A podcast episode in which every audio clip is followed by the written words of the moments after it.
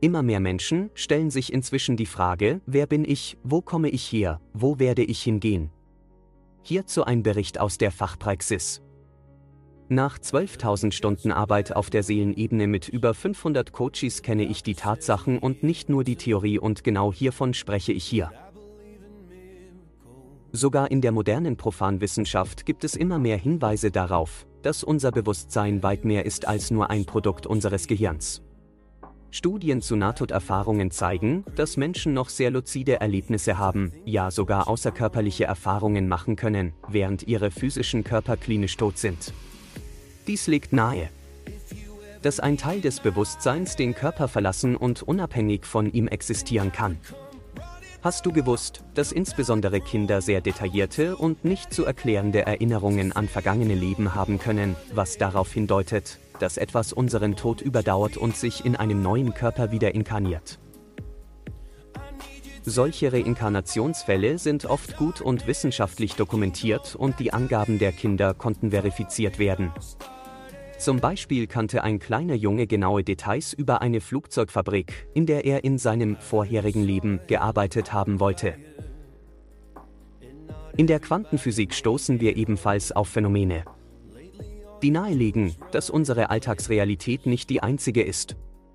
Verschränkte Teilchen etwa bleiben auch über große Distanzen hinweg miteinander verbunden und beeinflussen sich gegenseitig. Die klassischen Gesetze von Raum und Zeit gelten in der Quantenwelt nicht mehr. Dies weist darauf hin, dass es noch andere Ebenen der Realität geben muss, die wir mit unseren Sinnen nicht wahrnehmen können. Hast du gewusst, dass die Geschwindigkeit bei der Verschränkung über 10.000 Mal schneller ist als das Licht? Es könnte auch mehr sein, aber die Messgeräte konnte nur diesen Bereich abdecken. All dies fügt sich zu dem Bild, dass unser Bewusstsein nicht einfach mit dem Tod erlischt, sondern in einer nicht physischen Form weiter existiert. Es ist vernünftig anzunehmen, dass dabei etwas die physische Existenz überdauert, das, was wir als Seele bezeichnen können. Ähnlich wie die Quantenverschränkung zeigt, dass zwei Teilchen eine tiefer liegende Verbindung haben, gibt es eine Kontinuität des Bewusstseins, die durch die Inkarnationen hindurch erhalten bleibt. Natürlich wirft dies weitere Fragen auf. Wenn die Seele weiterlebt, wo geht sie dann hin nach dem Tod? Gibt es so etwas wie Himmel und Hölle oder sind dies nur Symbole für einen Bewusstseinszustand? Und warum kehrt die Seele immer wieder zur Erde zurück? Offenbar geht es in diesen Inkarnationen um nicht um Lernprozesse und die Weiterentwicklung der Seele. Sie wird gezwungen zu inkarnieren, ohne dass sie hierzu mitbestimmen kann. Es gibt gewisse und bekannte Profanautoren, die darstellen, dass die Seele sich die Bedingungen für das nächste Leben aussuchen kann, aber das hat mit Tatsachen nichts zu tun. Diese Autoren orientieren sich an den Wünschen der Leber und ignorieren die Tatsachen. Tatsachen und die Realität würden nur unnötig das Geschäft stören. Interessanterweise gibt es in den spirituellen Traditionen der Welt viele Parallelen in der Beschreibung dieses Prozesses. So sehen viele es als zyklisches Geschehen, bei dem die Seele viele Leben durchläuft, um schließlich nicht mehr inkarnieren zu müssen. Leider ist auch das nur Wunschdenken. Eine allwissende Seele kann hier nichts lernen. Der Grund, warum sie hier ist, ist vollkommen anders und alles andere als schön.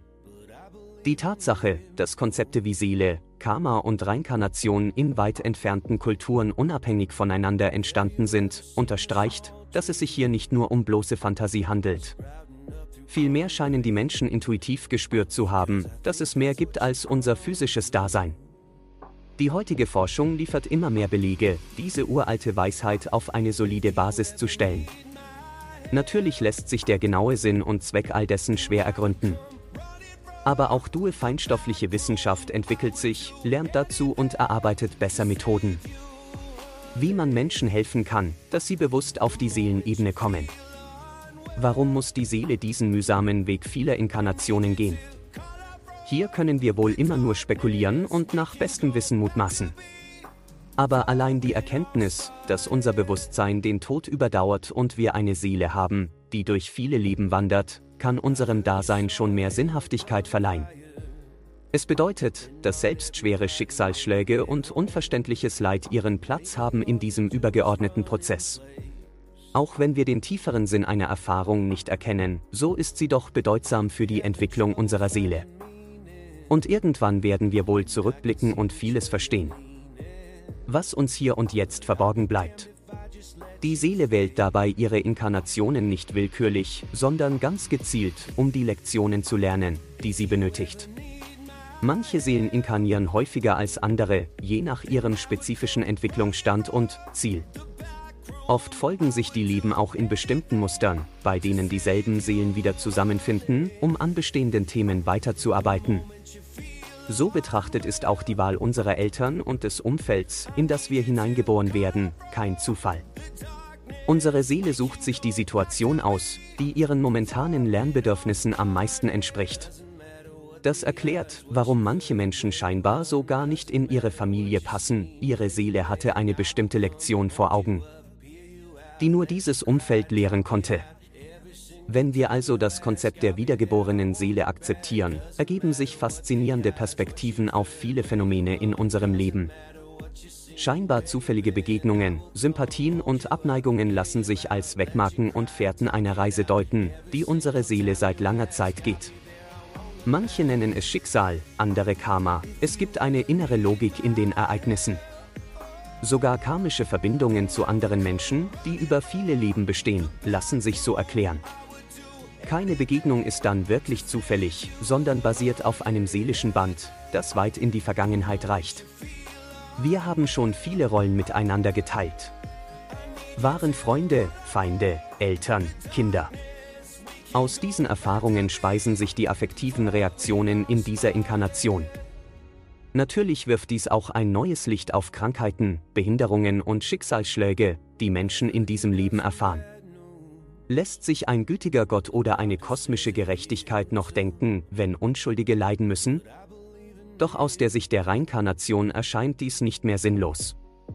Jede Seele wählt die Erfahrungen, die ihrer Weiterentwicklung dienen. Das schließt große Härten mit ein, aber es ist keine willkürliche Bestrafung durch eine höhere Macht. So gesehen trägt jeder Mensch genau die Last, die er für diesen Lebenszyklus gewählt hat. Das muss nicht heißen, dass wir nicht mit Mitgefühl und Fürsorge eingreifen sollten. Aber es nimmt dem Leid den Makel der Ungerechtigkeit. Wenn wir also akzeptieren, dass es so etwas wie eine Seele gibt, die sich Kontinuität durch die Lebenszyklen erhält, eröffnet das faszinierende Möglichkeiten. Vieles bekommt einen tieferen Sinn, wenn wir es im Kontext dieses übergeordneten Entwicklungsprozesses betrachten. Zufälle gibt es dann kaum mehr, denn unsere Seele führt uns ganz gezielt die Erfahrungen zu, die wir brauchen. Natürlich lässt sich das nicht eindeutig beweisen, so wie wir auch Liebe und Schmerz nicht messen können. Aber die vielen Puzzleteile aus Nahtodforschung, Reinkarnationserinnerungen, spirituellen Traditionen und Quantenphysik ergeben ein Gesamtbild, das schlüssig und stimmig ist. Es lohnt sich, diese Hinweise ernst zu nehmen und sich auf die implizierte Sicht der Wirklichkeit einzulassen. Denn allein der Perspektivwechsel, dass wir eine unsterbliche Seele haben, die diesen physischen Körper wieder verlässt, um dann eine neue Inkarnation zu wählen, kann unserem Leben und Sein schon mehr Sinnhaftigkeit vermitteln. Die großen Fragen nach dem Woher, Wohin und Warum bekommen Konturen, ohne definitiv beantwortet zu werden. Wir sind wandernden Seelen auf dem Weg zur Reife. Was könnte es Erfüllenderes geben, als diesen Weg gehen zu dürfen?